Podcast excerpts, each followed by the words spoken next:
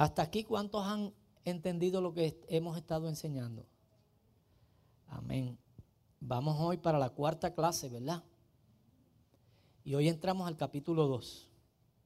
Vamos a las cartas que, que Pablo, que Pablo, que Juan le escribe a las iglesias.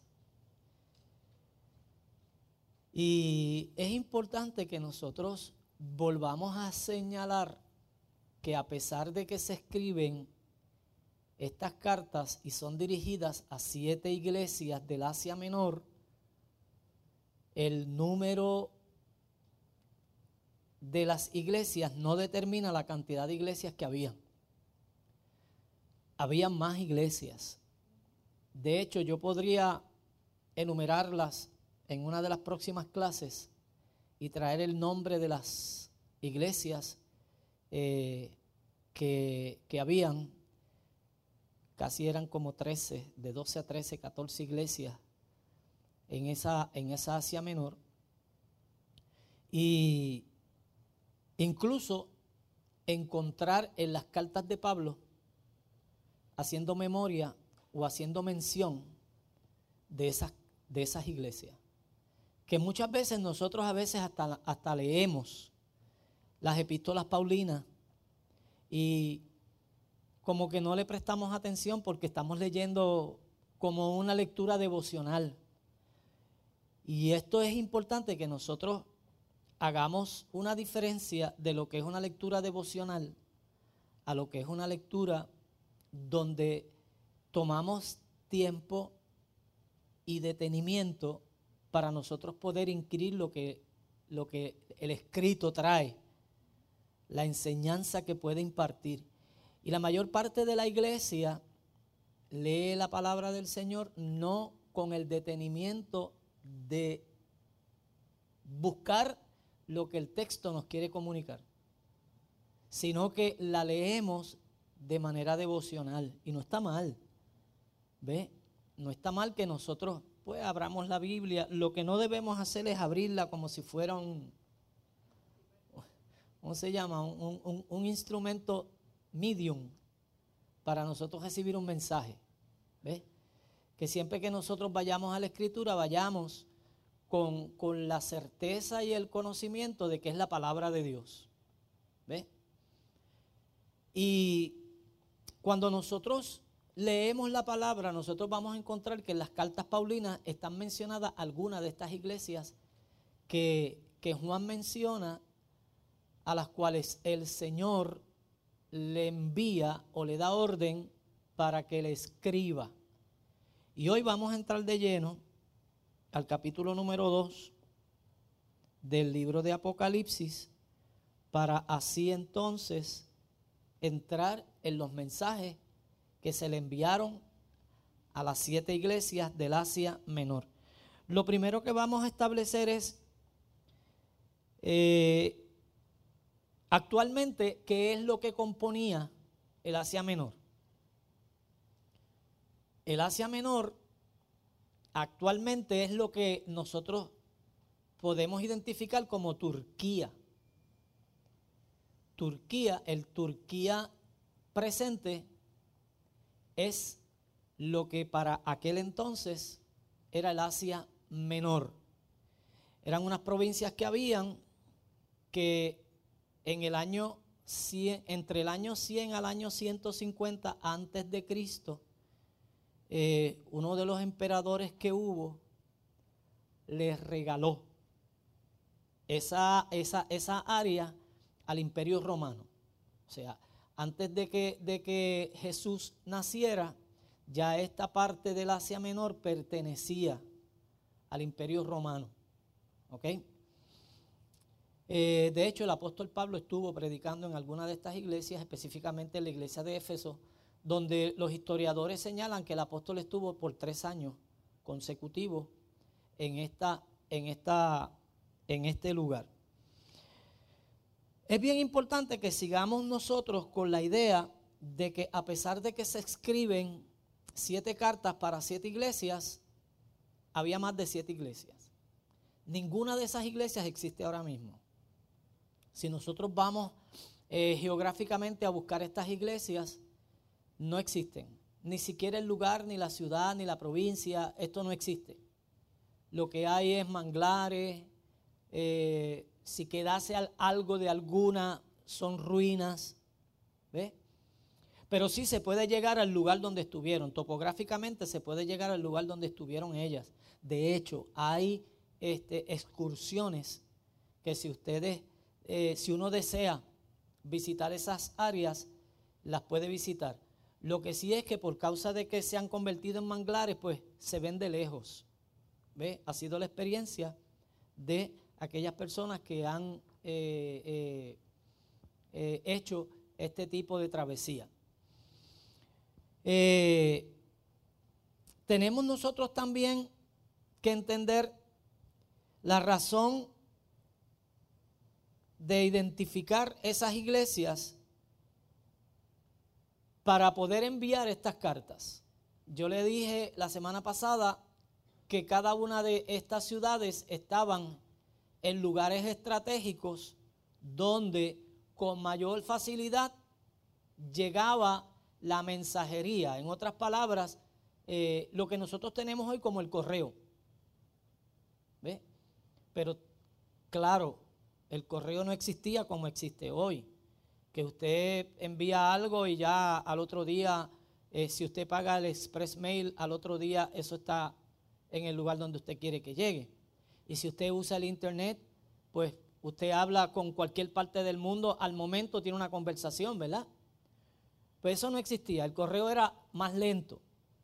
Esto es sin que nosotros tuviésemos la facilidad, y cuando hablo de nosotros, pues obviamente hablo de ese tiempo, sin que se tuviera la facilidad de enviar esas cartas. Por ejemplo, eh, yo estoy en, en, en, Roma y quería enviar una carta a Jerusalén.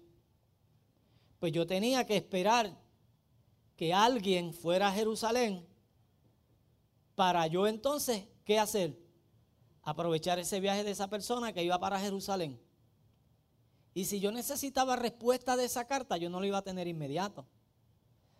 El que recibía la carta, el destinatario, tenía que recibir la carta y esperar a que alguien que estuviera en Jerusalén viajara hacia Roma. A menos que esa persona viajara por negocio y en cuatro o cinco días, una semana o dos, ya estuviera de regreso. ¿Ve? Todo esto dificultaba el hecho de estar enviando qué? Las cartas. Por tanto, la razón por la cual se envía a estas siete iglesias del Asia Menor era porque era más fácil que las demás iglesias que estaban alrededor pudieran enterarse de qué? Del contenido de esa carta. Y según los exégetas, los, historiadores y los biblistas, estas cartas no salieron una a una.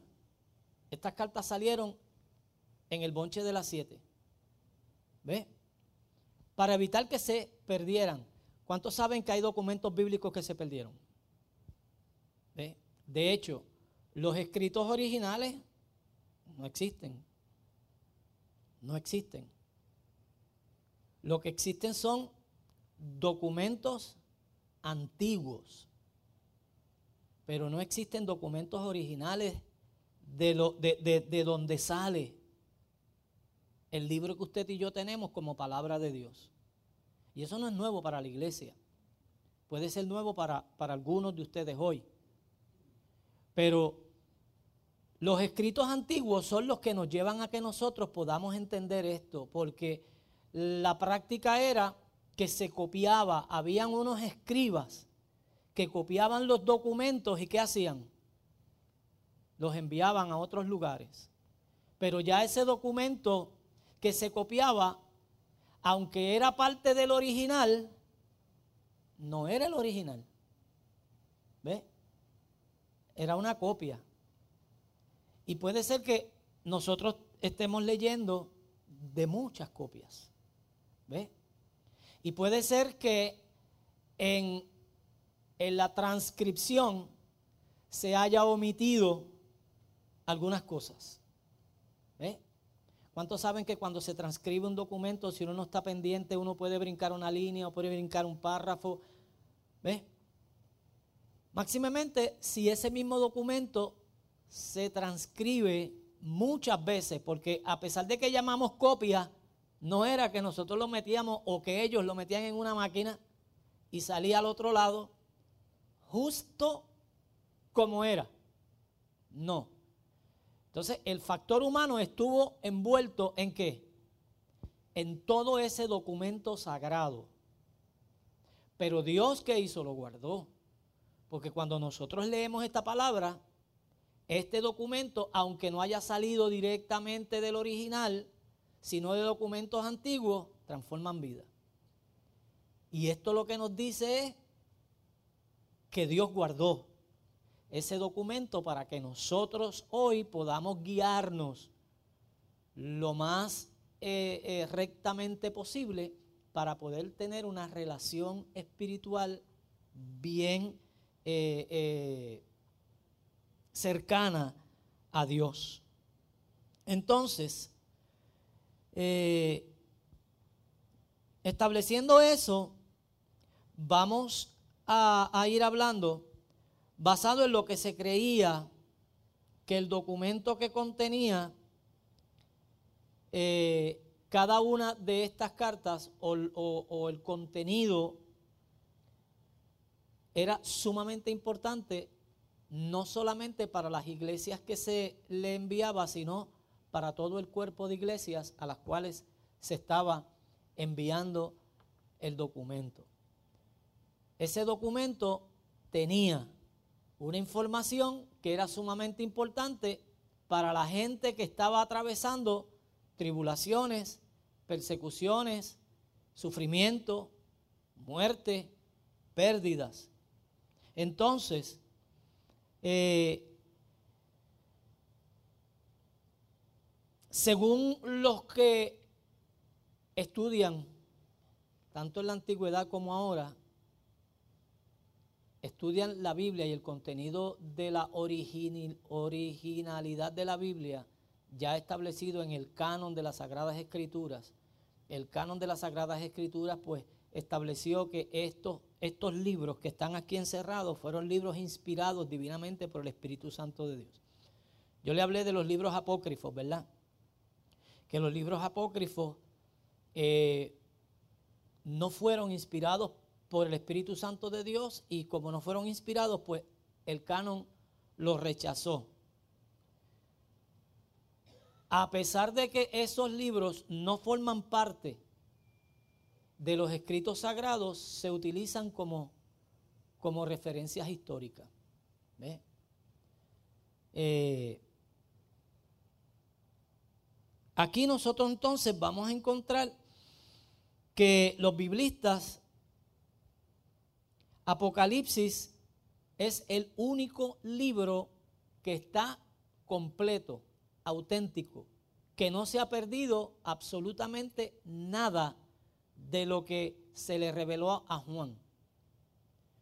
Juan mismo escribe que la orden que recibe de parte del Señor que habla con él es que escriba todo lo que va a qué? A ver. Todo lo que se le va a revelar que lo escriba. Y aquí en el capítulo número uno, que nosotros estudiamos la semana pasada, hace referencia en, el, en, ese capítulo uno de siete candeleros y de siete estrellas. Fíjese, hay siete iglesias, hay siete candeleros y hay siete estrellas. Hay algo que nosotros aprendimos con todo lo que, pues toda esta gente que se dio a la tarea de investigar con los instrumentos que usted y yo no tenemos. Y encontraron que dentro del libro hay algo que ellos tuvieron que llamarle numerología. Y esta numerología tiene significado. Y hay algo también que hay mensajes y significados en los colores que vamos a encontrar y vamos a estar viendo en este libro. Después que terminemos el mensaje, el mensaje a cada una de estas iglesias, pues entonces vamos a entrar a los simbolismos, vamos a entrar a el mensaje eh, eh, numerológico y vamos a estar eh, hablando de todos los colores, el significado de cada uno de esos colores, que pues ore para que el Señor me ayude a, estar a flote y, a, y a poder compaginar, porque dentro de lo que me expongo, hay cosas que yo no estoy de acuerdo, ¿ves? Y entonces pues tengo que revisar en otras áreas para poder eh, ver cómo la realidad eh, eh, pues está más o menos equilibrada. Porque recuerde que yo le dije que aquí hay más de 11 escuelas que interpretan el Apocalipsis. Y que esa interpretación, la mayor parte de los que la interpretan, especialmente las cuatro, las cuatro escuelas de interpretación más conocidas, esas cuatro escuelas de interpretación que después vamos a estar hablando acerca de ellas, eh, esas cuatro escuelas de interpretación, cada una de ellas ve el Apocalipsis desde el punto de vista del conocimiento que ellos pueden tener, desde la posición que ellos pueden tener y desde el punto de vista que ellos las ven, pues ellos entienden que están correctos. Y, como les dije, es un trabajo que ellos hicieron y nosotros no vamos a?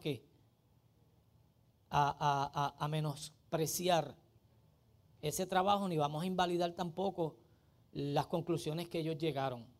¿Ve? Porque lo bueno de esto es que el mismo Señor dice que la revelación de la Escritura no se le da a una sola persona. ¿Ve? Sino que todos y cada uno de nosotros vamos a tener revelación de la Escritura. Y entre muchos hacemos algo bueno. ¿Ve?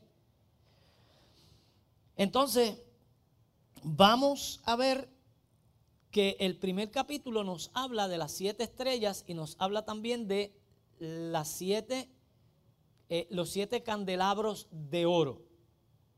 Y en el capítulo número dos, nosotros vamos a volver a encontrar que Juan hace, vuelve a hacer mención de qué? De las siete estrellas y de los siete candelabros. Vamos al capítulo 2. Escribe el ángel de la iglesia en Éfeso. Éfeso es, la, es la primera iglesia a la cual se dirige Juan bajo la guianza del Señor.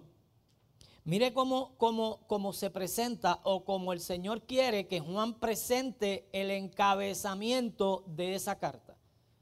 Y esto es bien importante porque muchas veces se sacan doctrinas de encabezamientos de cartas.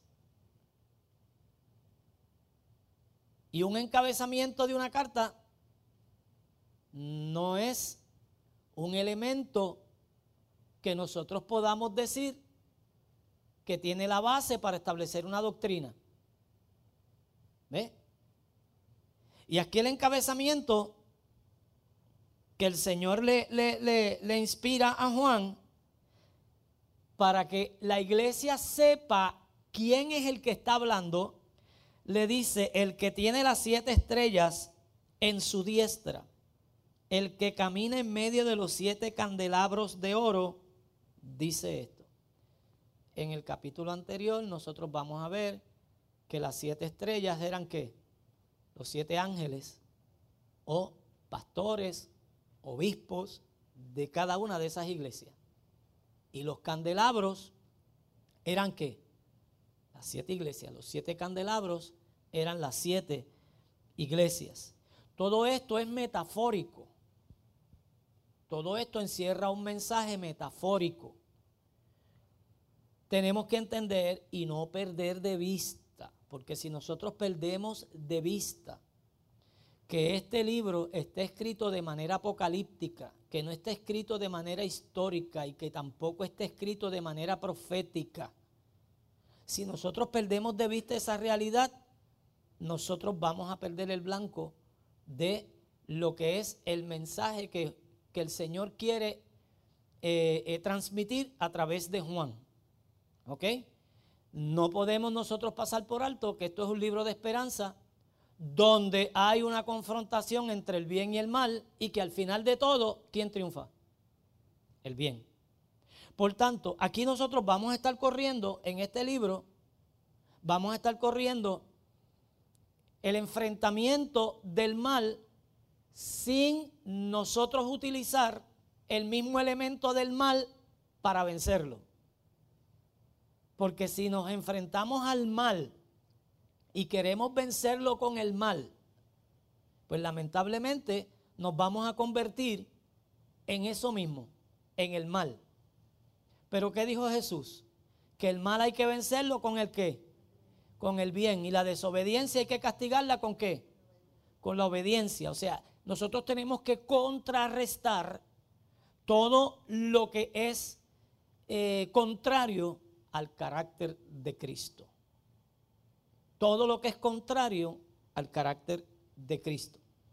Entonces dice, el que camina en medio de los siete candelabros de oro dice esto. Yo conozco tus obras, tu alto trabajo y tu perseverancia, y que no puedes soportar a los malos Has probado a los que se dicen ser apóstoles y no lo son. Y los has hallado mentirosos. Has sufrido. Has sido perseverante. Has trabajado arduamente por amor de mi nombre y no has desmayado. Pero tengo contra ti que has dejado tu primer amor. Cuando vamos a hacer una pausa ahí. Cuando, cuando oímos esta expresión, tengo contra ti que has dejado tu primer amor. ¿Qué es lo que pasa por nuestra mente eh, eh, cuando, cuando se nos dice que, esta iglesia dejó su primer amor? Y de hecho, de hecho, eh, hemos tenido pastores, maestros, personas que han enseñado que, que, muchas personas han dejado su primer amor, que la iglesia de hoy ha dejado su primer amor. ¿a, qué, ¿A qué usted cree que se refería esto? ¿Mm? La relación con Dios, la pasión por la obra.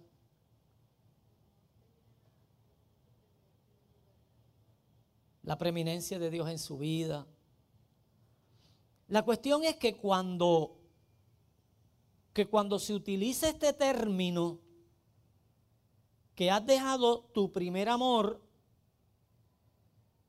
la inclinación que hay es como atraer cierta responsabilidad de algo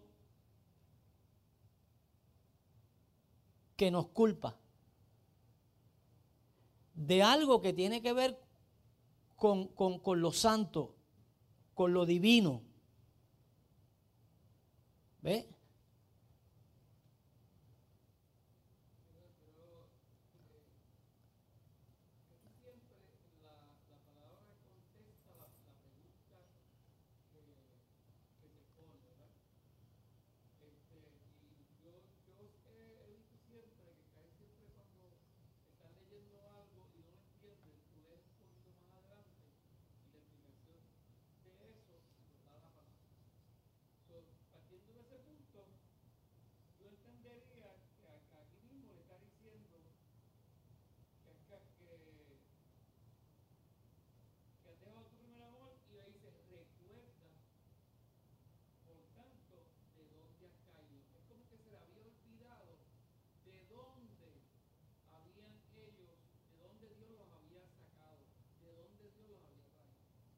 Bueno, estamos acercándonos más o menos a la, a la, a la razón. Nos estamos acercando. Pero hay algo un poco más allá. Hay algo un poco más allá. Y, y es bien importante que nosotros sigamos leyendo y le dejé esa pregunta ahí para que luego entonces podamos ver la razón por la cual el Señor le hace esta amonestación porque no son unos regaños como, como se pretende enseñar, que estos son unas amonestaciones que Dios, el Señor le da a la iglesia, a las iglesias, porque las iglesias representan la iglesia, o la iglesia de hoy está representada en las siete iglesias.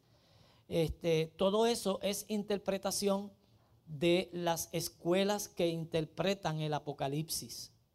¿Ok? Pero vamos a ver vamos a ver cómo él sigue hablando. Yo conozco tus obras, tu arduo trabajo y tu perseverancia, y que no puedes soportar a los malos, que has probado a los que se dicen ser apóstoles y no lo son. Los has hallado mentirosos, has sufrido, has sido perseverante, has trabajado arduamente por amor de mi nombre y no has desmayado. Pero tengo contra ti que has dejado tu primer amor. Recuerda, por tanto, de dónde has caído. Arrepiéntete y haz las primeras obras, pues si no te arrepientes, pronto vendré a ti y quitaré tu candelero de tu lugar. Pero tienes esto, que yo también, pero tienes esto, que aborreces las obras de los nicolaitas, las cuales yo también aborrezco. Cierra la carta, el que tiene oídos para oír, oiga lo que el Espíritu le dice a las iglesias. Al vencedor le daré a comer del árbol de la vida que está en medio del paraíso de Dios. Primeramente, yo estuve hablándole acerca de la iglesia de Éfeso durante, casi siete meses. Empecé en junio del año pasado y terminé en diciembre del año pasado. Y estuvimos hablando de esa carta que el apóstol Pablo le escribió a la iglesia de Éfeso durante todos esos domingos. Y estuvimos señalando el tipo de iglesia que se levantó allí, la dogmática que hubo allí, la dinámica que se daba. ¿Ve? De hecho, volví nuevamente a los, a los apuntes de, del primer mensaje que le prediqué el domingo 12 de junio, donde hablamos de qué era Éfeso, de cómo era Éfeso. Dije que era una ciudad grandiosa y rica. Tenía calles de mármol, paseos mosaicos, con una de las siete maravillas del mundo, el templo a la diosa Altamisa o Diana. Tenía un puesto activo donde todos los barcos del Mediterráneo traían sus riquezas desde Egipto, Roma, Grecia, España y del norte de África. Cualquier riqueza natural que una persona pudiera desear, la podía encontrar allí en Éfeso. Contaba con un estadio atlético popular, una de las más refinadas bibliotecas del primer siglo, villas que estaban llenas de obras de arte, tapicería, telas de seda, aves y animales exóticos. O sea que los efesios entendían lo que era la opulencia, lo que era estar manejando negocios y teniendo mucho dinero.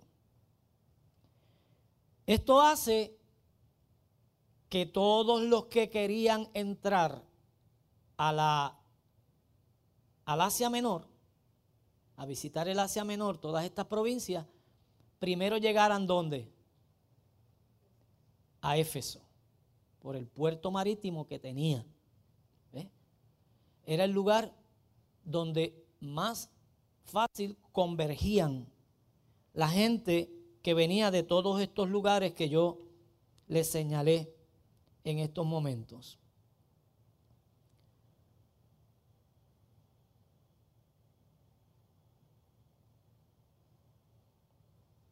Lo primero que él señala es las estrellas, los candelabros. Pero hay algo que me llama la atención y que usted y yo lo leímos y lo pasamos por alto. Se encuentra en el capítulo 2, en el verso número 1. La introducción. ¿Qué dice? Ajá.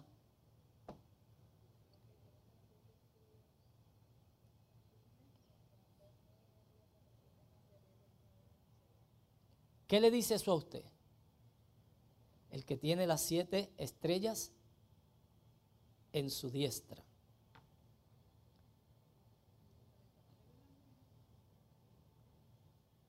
¿Dónde estaban los ángeles, pastores u obispos de esas iglesias?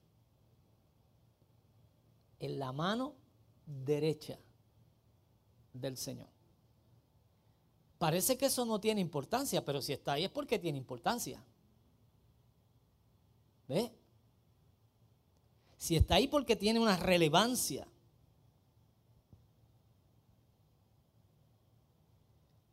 Primero tenemos que entender el uso de los candelabros para que nosotros podamos ir entendiendo también la definición de la iglesia. ¿Para qué se usan los candelabros? Para alumbrar, pero el candelabro tiene luz propia. No. Al candelabro se le ponen qué? Velas. ¿Que sirven para qué? Para alumbrar. Sirven para combatir qué? La oscuridad o las tinieblas. Aquí de inmediato la enseñanza que nos trae el Señor en esta introducción es que la iglesia no es la luz. Usted y yo no somos la luz del mundo. Portamos esa luz. ¿Ve? La iglesia no es la luz del mundo. De hecho, la, fin, la, la iglesia no es un fin en sí misma. La iglesia es un medio para llegar al fin. ¿Cuál es el fin? Lo que el Señor Jesús nos enseña. Cuando le enseña a los discípulos a orar, la oración maravillosa del Padre nuestro, que yo la practico en los cementerios. Yo no sé cuántos se han dado cuenta, pero me encanta llevar a toda la gente que no conoce al Señor a qué? a que confiesen que la voluntad de Dios que se hace en el cielo se haga también donde? En la tierra. Y se lo explico antes de. Y le digo que no es una oración que se sabe de memoria para rezarla, sino que fue una oración que el Señor mismo enseñó a sus discípulos cuando le pidieron que les enseñara a orar. Cuando ustedes oren, oren así, Padre nuestro que estás en los cielos le estamos dando donde ubicación. Le estamos dando señorío. Santificado sea tu nombre.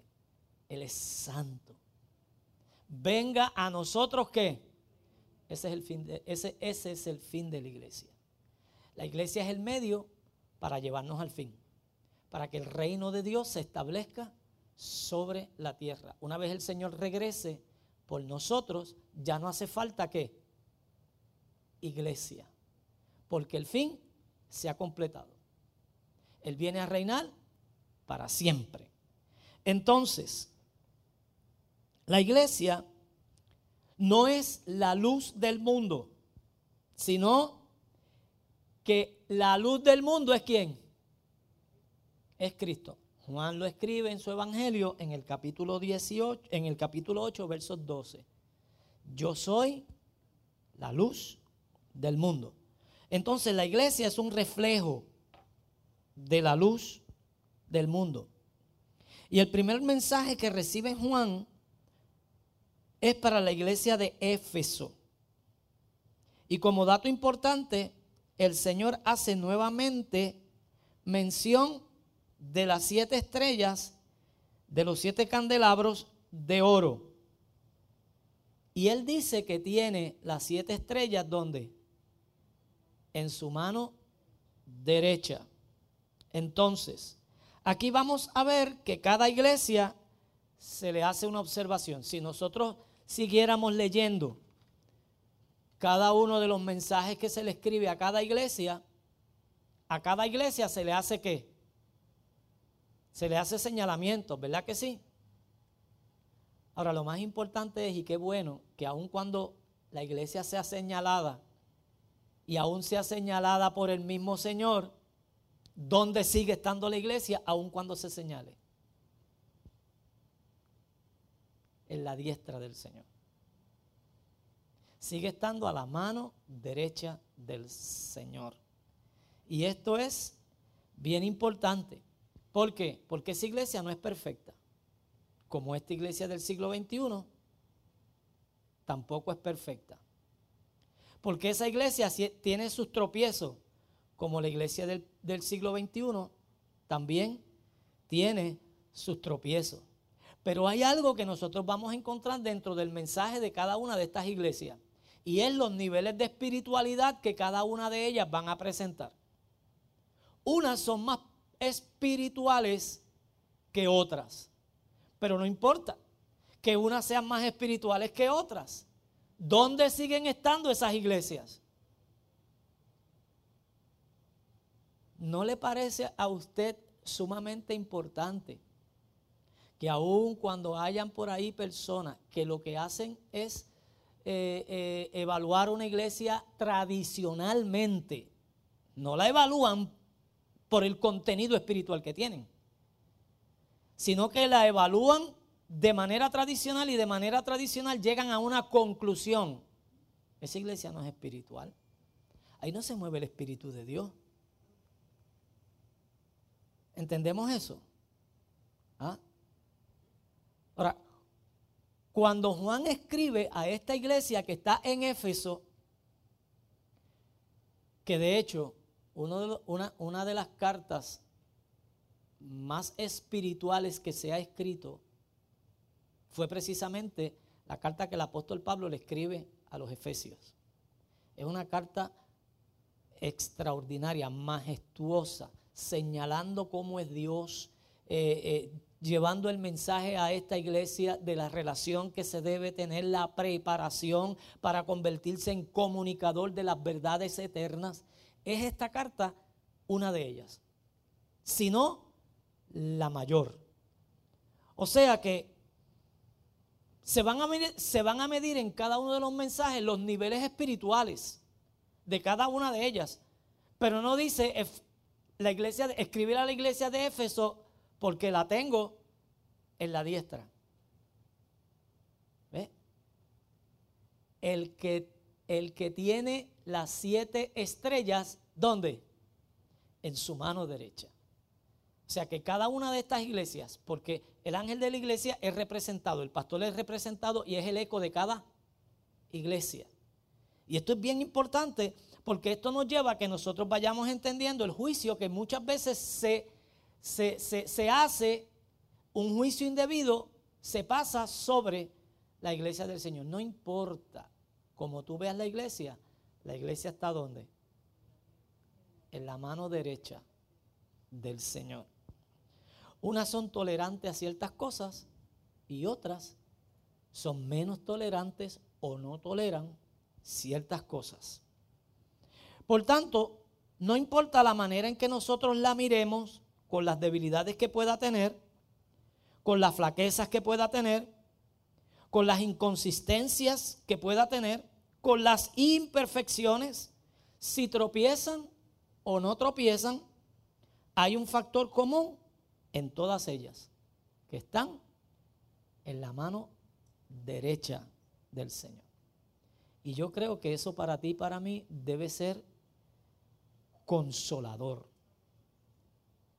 Porque aquí lo que está, lo que está escribiendo es, yo te conozco los defectos que tú tienes, los sub y baja que tenemos, los problemas emocionales a los cuales nosotros nos enfrentamos, que hoy te creemos y estamos dispuestos a darte la vida pero mañana estamos buscando la cueva de más adentro para escondernos de todas las situaciones y los problemas porque no sé qué pasó con nuestra fe, que, se nos hace difícil poder confiar en que tú nos puedes librar, aunque sabemos que nos puedes librar, pero la confianza de que lo hagas conmigo, con otro lo puedes hacer, pero conmigo se me hace difícil entenderlo. ¿Ve? Y el Señor dice, tranquilo, yo te creé, yo te conozco, como dicen en el campo, yo sé de la pata que tú cojeas. Eso es otro código.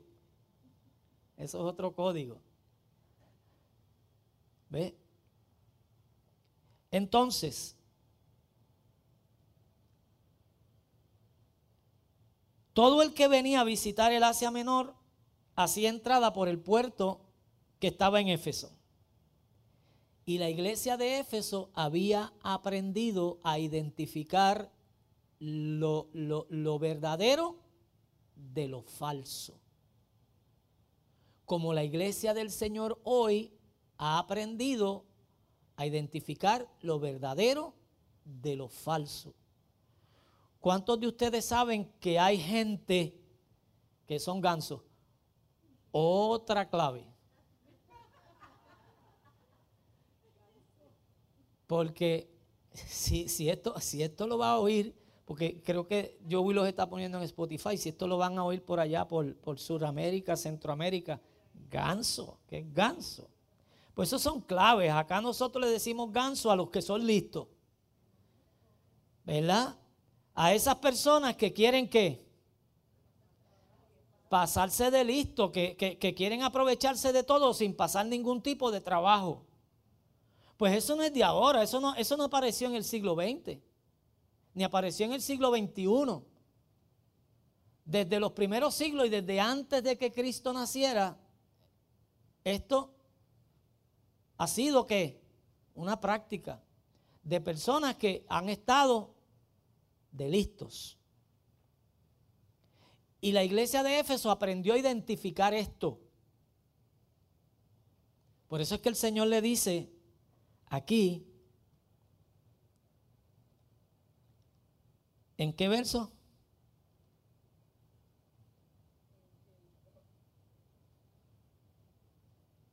Del capítulo 2. En el 2. En el 2. Que dice, has probado a los que se dicen ser apóstoles y no lo son. Y los has hallado como mentirosos se dice que estos gansos, estos, listos que llegaban a, a, esta provincia del Asia Menor, ellos llegaban y como entendían que los cristianos, al igual que los judíos, porque esta práctica de la hospitalidad la, se, se, trajo, se arrastró del pueblo judío. Los judíos eran extremadamente ¿qué? hospitalarios. Pues tenemos que entender que el cristianismo comenzó con quienes? Con los judíos.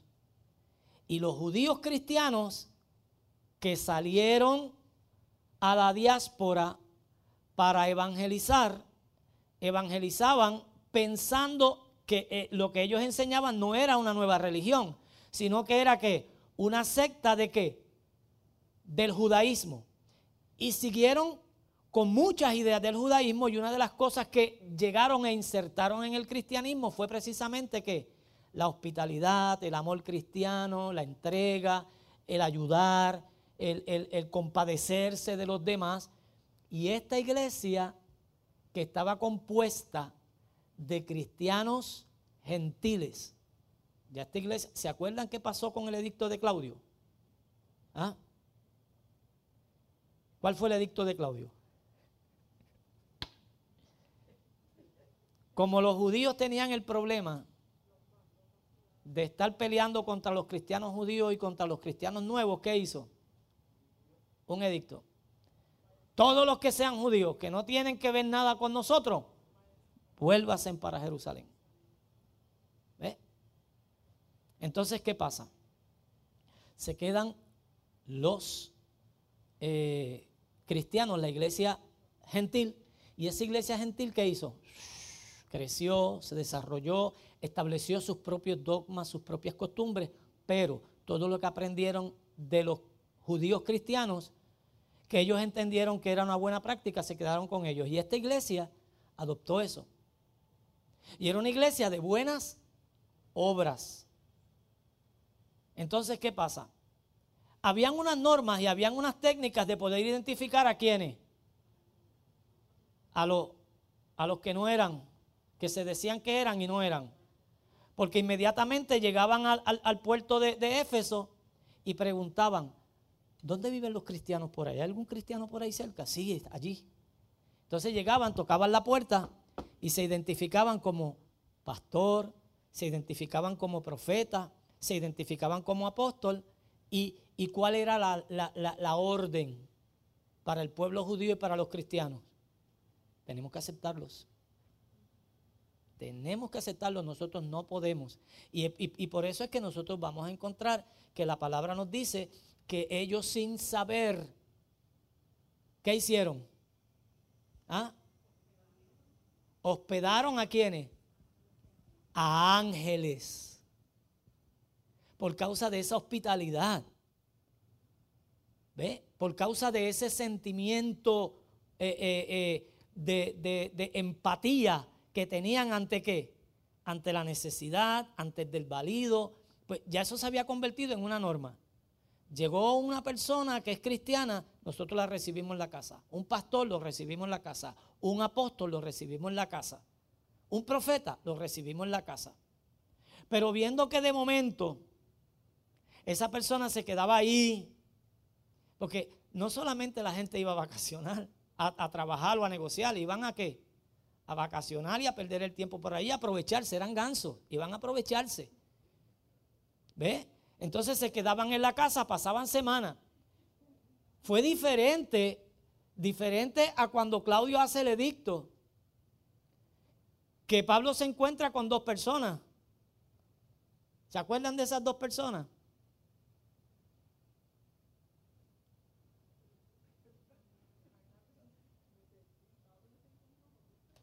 Sí, cuando, cuando, cuando el edicto de, de Claudio, ellos supuestamente estaban en Roma y Pablo le dice, pero ¿y qué ustedes hacen aquí? Aquila y Priscila. No, es que allá hubo una situación y nos votaron. Nos votaron de Roma. Ellos eran qué? Fabricadores de tiendas. El mismo oficio que tenía quién? Pablo. ¿Y qué hizo Pablo? Se unió a ellos y empezó a trabajar juntamente con ellos. ¿Para qué? Para ganarse la chaucha. Otra clave. ¿Ah? ¿Qué es la chaucha? ¿Ah? No. La comida.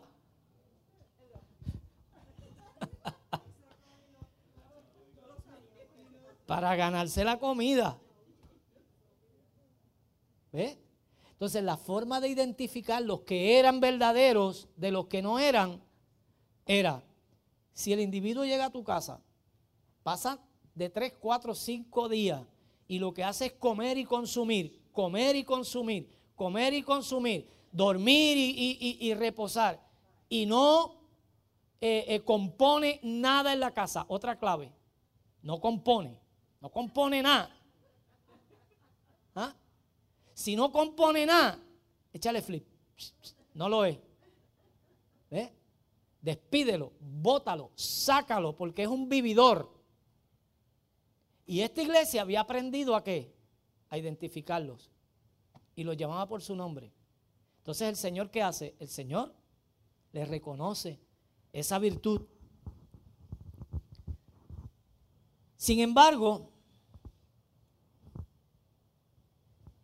La iglesia de Éfeso había aprendido a identificar a todos los vividores, aquellos que eran engañadores y que pues, finalmente eran hallados mentirosos. Si algo caracterizaba a la iglesia de Éfeso era que era hospitalaria, que practicaba el amor y, y venían ya eso lo dijimos, aprovecharse de esa hospitalidad. ¿Cómo? Eso vamos ahorita, pastora.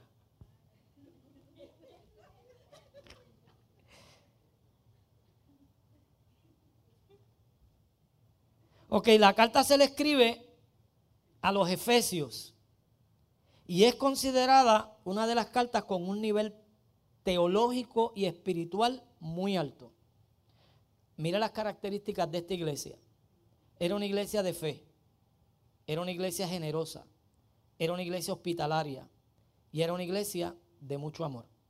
Efesios capítulo 1, vamos allí, rapidito.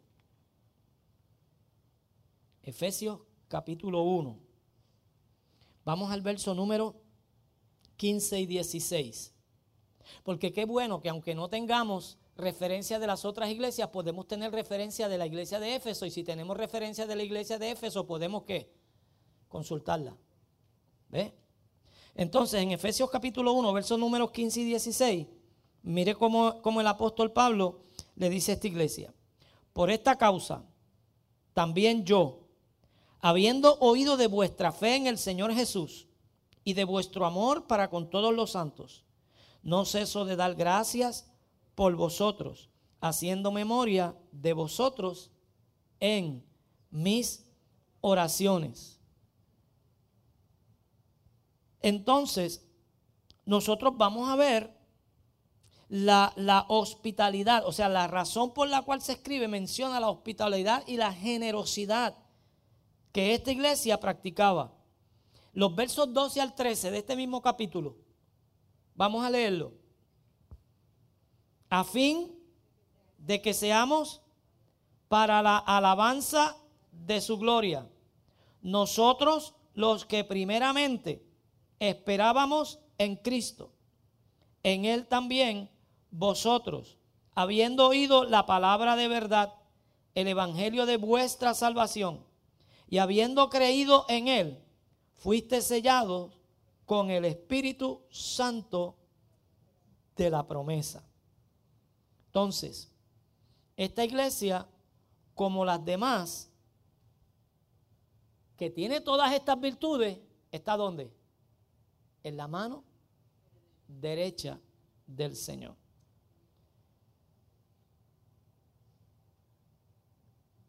Esto nos deja ver que no importa que nos podamos equivocar o perdamos el norte o que fallemos, Dios trabaja con cada uno de nosotros a través de un mensaje de esperanza,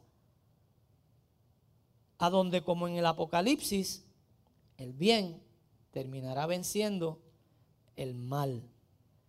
Fíjese, el Señor escogió a quienes, a doce apóstoles. Estos doce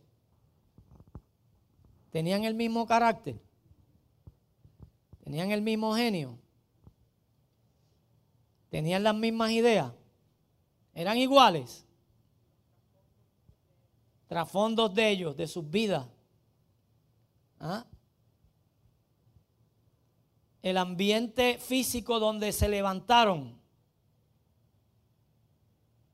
Totalmente distinto totalmente diferente. ¿Lo sabría el Señor? Pero cuando Él los escoge, el Señor pensó que esa gente no iba a cambiar. No. Él sabía que ellos qué? Iban a cambiar porque el llamado que el Señor hace es un llamado de qué? De esperanza. Y el trato que Dios tiene con la iglesia y con cada uno de nosotros es un trato de qué? De esperanza. Y usted y yo tenemos que caminar en el Evangelio del Señor mirando que el Evangelio es un mensaje de qué? De esperanza. Por eso es que el libro de Apocalipsis, más de estar hablando del diablo, de los jinetes del Apocalipsis, de, de las plagas que llegan, nosotros tenemos que entender que el mensaje, aunque contiene eso, no se refiere a eso. El mensaje revela el carácter y la persona de quién? De Jesucristo. Y Jesucristo es el que nos llama. Y Jesucristo es el que nos trata con qué? Con un mensaje de esperanza, con un trato especial. En otras palabras, Él dice, yo los tengo a ustedes para que ustedes finalmente alaben mi nombre, me adoren y me exalten. Lo mismo que los judíos hacían, los gentiles, ahora lo van a hacer, pero ya no con, con los mismos elementos que los judíos lo hacían.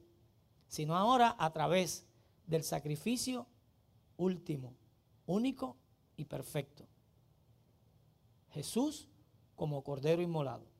Por eso ahorita vamos a estar mirando, cuando digo ahorita es al, transcurso de, de los estudios, que Juan llora cuando se le presenta el libro que tenía siete sellos. ¿Eh? Fíjese, este número siete lo vamos a encontrar en toda la escritura. Siete sellos, siete trompetas, eh, eh, todo, todo esto nosotros vamos a ver. Siete estrellas, siete, siete iglesias, siete candelabros. Este número, ¿por qué? Porque es un número de perfección. Es un número de perfección. Y luego nosotros vamos a entender, entonces, el Señor alaba el arduo trabajo que realiza esta iglesia. En otras palabras, yo estoy consciente de lo que tú estás haciendo. ¿Y qué hace eso? Eso crea que una tranquilidad emocional. Porque hay gente que, que los está persiguiendo. Hay gente que a lo bueno le llama malo y a lo malo le llama bueno. ¿Cuándo? Esto, esto ha pasado siempre. Esto ha pasado siempre. Caín se levanta contra Abel, demuda su rostro, inmediatamente los pensamientos llegan a la mente de Caín. Los pensamientos que llegan a la mente de Caín son pensamientos malos y no buenos. Y Dios le dice, Caín, ¿por qué te enojas? Si hicieres lo bueno, ¿no te será contado? El pecado está a la puerta. Pero tú te, te enseñoreas, te puedes enseñorear de él. En otras palabras, la maldad, el pecado, lo malo, siempre estará presente para nuestra vida. Pero nosotros podemos tomar el control sobre la maldad, sobre el pecado. Y eso es lo que el Señor le dice a esta iglesia. Yo veo lo que tú haces. Y veo que lo que tú haces son buenas obras y que está bien. No las paso por alto. Este planteamiento, este planteamiento da la impresión de que esta congregación era una congregación muy comprometida, especialmente en el tiempo en que estaba viviendo, un tiempo de una persecución terrible. Un tiempo donde confesar ser cristiano era convertirse en un reo de muerte. Lo que hoy en día no, tenemos libertad religiosa. Pero antes no. Esto también nos lleva a pensar que Dios de manera intencional nos hace saber que Él está al tanto de lo que hacemos para y por su obra. Y aquí le escribe, para que la iglesia se entere, de que Él no está pasando por alto el trabajo que la iglesia hace. Entonces el, apóstol que escribe la carta a los hebreos, en el capítulo número 6, eh, en el verso número 10 de esa carta a los hebreos, dice, porque Dios no es injusto para olvidar vuestra obra y el trabajo de amor que habéis mostrado hacia su nombre, habiendo servido a los santos y sirviéndoles aún. O sea, Dios no pasa por alto y, Dios quiere que esta iglesia se entere. Pero eventualmente las otras seis iglesias también se van a enterar de este mismo mensaje. Y de cada uno de esos mensajes que se le escribe, las otras seis iglesias más todas las demás iglesias que habían en el Asia Menor se iban a qué? A enterar de cada uno de estos mensajes. De hecho, hay como 50 y, 50 y tantos versículos que los vamos a encontrar en el libro, en la carta que el apóstol Pablo le escribe a, a los Efesios, que los vamos a encontrar también en la carta que el apóstol Pablo le escribe a los Colosenses. Los mismos versos.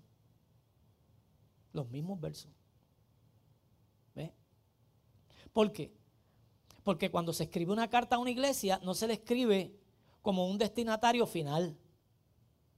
Se escribe para que ese destinatario que haga, envíe esa iglesia a otra iglesia, a otra iglesia, a otra iglesia. Y de hecho, de hecho, la, persona que, que, lleva la carta a Éfeso y la persona que lleva la carta a Colosa es la misma persona. ¿Ve? Es la misma persona. Entonces, usted y yo tenemos que entender que el Señor le, da a Juan una revelación para que Juan le lleve tranquilidad y paz a una iglesia que está bajo qué? Bajo persecución, sufriendo tribulación. Y le dice, tranquilos, yo conozco lo que ustedes están haciendo. Y si tienen que morir, mueran. Pero el problema se resolverá. O sea, ustedes me van a ver en el menos tiempo que ustedes piensen y crean. Porque morir en Cristo, decía Pablo, que era qué? Ganancia. Entonces reconoce además la paciencia que esta iglesia tiene, Pastora Nidia. Él reconoce además la paciencia que esta iglesia tiene. Y la paciencia es parte de qué? Más el fruto del Espíritu es. ¿Ah? ¿Ve? Entonces la paciencia es parte de qué? Del fruto del Espíritu. Y esa paciencia hay que qué? Que desarrollarla. O sea, la paciencia no es como el polvo, que usted prende un abanico y el polvo ¿qué hace? Se riega, se esparce por donde quiera. No es como la lluvia que cae y, y, y moja Sí, no. La paciencia como, como, como, parte del fruto del Espíritu es una virtud que usted y yo tenemos que, que desarrollarla. Y esta iglesia había desarrollado ese fruto del Espíritu, había desarrollado la paciencia.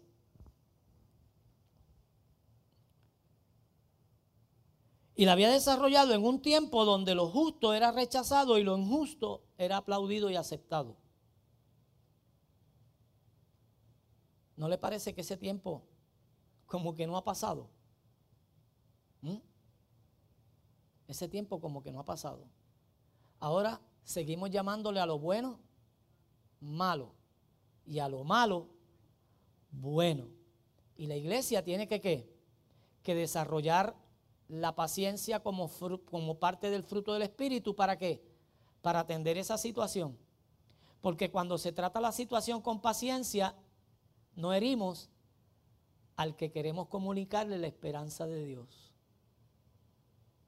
No lo juzgamos, sino que como con cuerdas de amor el Señor nos llamó, nosotros los vamos a llamar a ellos también con qué? Con cuerdas de amor. El mismo trato que Dios nos dio a nosotros es el mismo trato que nosotros vamos a seguir dando hacia adelante. ¿Ve? Y todo eso está en ese mensaje a la iglesia de Éfeso. Todo eso está en ese mensaje a la iglesia de Éfeso. Él le recomienda que vuelva a sus primeras obras. En otras palabras, él dice, tú tienes que acordarte de algo. ¿Y a cuáles obras se refiere? A la hospitalidad, al amor cristiano, ¿ve? como decía nuestro hermano Meléndez ahorita. ¿ve? Que nos vayamos acercando a qué? A la buena práctica de la iglesia que caracteriza a quién? A Dios, porque nosotros, nosotros tenemos que ser reflejos de Dios. Pero por causa de los falsos profetas, ¿qué hizo esta iglesia? ¿Mm? Se descuidó. Y pagaron justos por pecadores. Porque aquí ellos dijeron, como está viniendo mucho listo y mucho ganso está tocando nuestras puertas, como iglesia vamos a cerrarle el paso al enemigo. Y de aquí en adelante no recibamos a nadie. ¿Y quién pagó ahí? El que era verdadero apóstol y el que no lo era. El que era verdadero profeta y el que no lo era. El que era verdadero pastor y el que no lo era. Pagaron justos por pecadores. Y el Señor le dice, esa práctica no es la correcta. tienes que empezar a recordar. Recuerda cuáles fueron tus primeras obras. ¿Ah? ¿Qué le pasó al pródigo? Después que malgastó todo. ¿Qué hizo? ¿Empezó a qué? ¿Cuántos jornaleros en la casa de mi padre tienen abundancia de pan? Y yo aquí perezco de hambre. ¿Qué hizo? Re recordó. Y es bien importante que nosotros como iglesia recordemos la obra que el Señor nos ha llevado a hacer. La obra que hacíamos que nos satisfacía. ¿Ve? Usted ha escuchado a gente que ha llegado a la conclusión de que lo han timado, lo han engañado, eh, y dice, de ahora en adelante yo no le hago un favor a nadie. Ese no es el carácter de Cristo. Ese no es el carácter de Cristo. Tenemos que, tratar eso con paciencia. Y la paciencia hay que qué? Que empezar a desarrollarla. Porque la realidad es que nosotros a veces decimos la verdad, yo no tengo paciencia. Mira, atiende tú a ese muchacho, yo no tengo paciencia para sentarme con él con, con esas asignaciones y esas cosas. Atiéndelo tú. ¿Ve? Entonces, parte del fruto del Espíritu es que la paciencia. La paciencia, usted y yo decidimos desarrollarla. Difícil, pastora. Difícil. Es difícil. Tenemos que desarrollar paciencia. Ay, fulano llegó otra vez, mira dónde dejó la ropa tira. Mira dónde dejó las botas, mira dónde dejó los, los pantalones, dónde dejó los zapatos. Mira dónde volvió a dejar las llaves. Después está preguntando dónde las dejó. Ah. Yo no me estoy describiendo.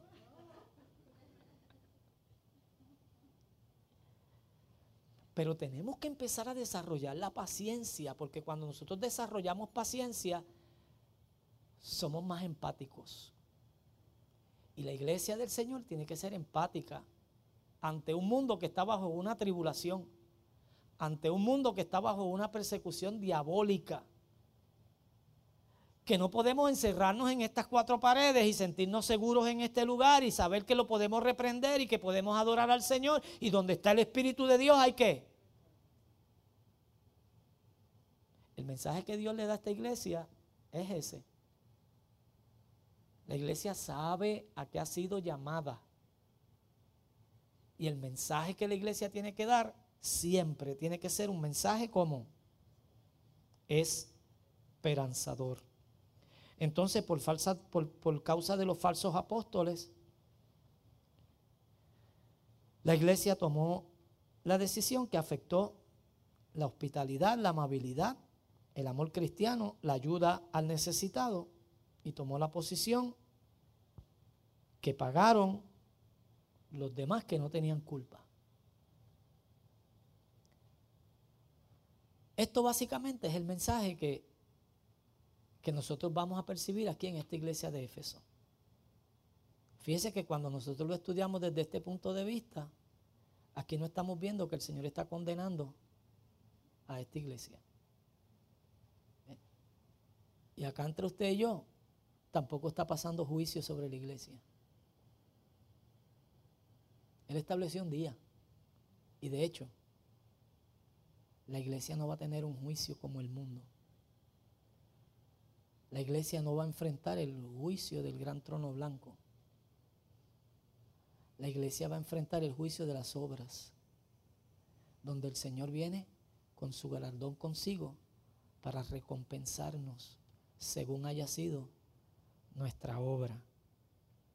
Entonces esto nos dice que si el Señor de saque tiene las siete iglesias en su mano derecha, los siete pastores, los siete obispos, los siete ángeles, como usted los quiera llamar, que son representativos de la iglesia, están en la mano derecha del Señor. Ninguno de ellos puede juzgar O sea, ninguna de esta iglesia puede juzgarse la una a la otra. Porque el único que tiene la prerrogativa para hacerlo, no lo hace. Sino que qué? Que finalmente le anima. Arrepiéntete. Y vuelve a tus primeras obras. Esa expresión arrepiéntete. ¿ah? Es como si se estuviera haciendo algo malo. No. Cambia la manera en que estás pensando. Porque la forma en que estás pensando no es la correcta. Tienes un problema. El problema es que hay gansos. El problema es que viene gente que se quiere aprovechar de la hospitalidad y de la amabilidad y del amor que ustedes tienen. Pero lo estás combatiendo mal. Lo estás combatiendo mal. Porque estás castigando al que no es. Al que es verdadero lo estás, lo, estás castigando. Cambia la manera de pensar respecto a eso. Y entonces, entendiendo que no hay iglesia perfecta, y la iglesia está compuesta de quién?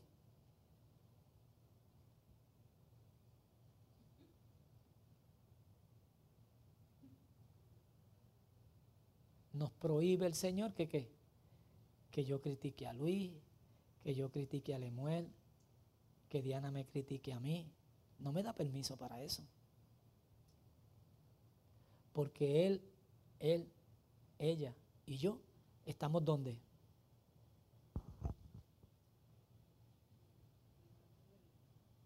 En la mano derecha del Señor. Con con los defectos que ella pueda tener, ¿ah? con, la, las inseguridades que él pueda tener.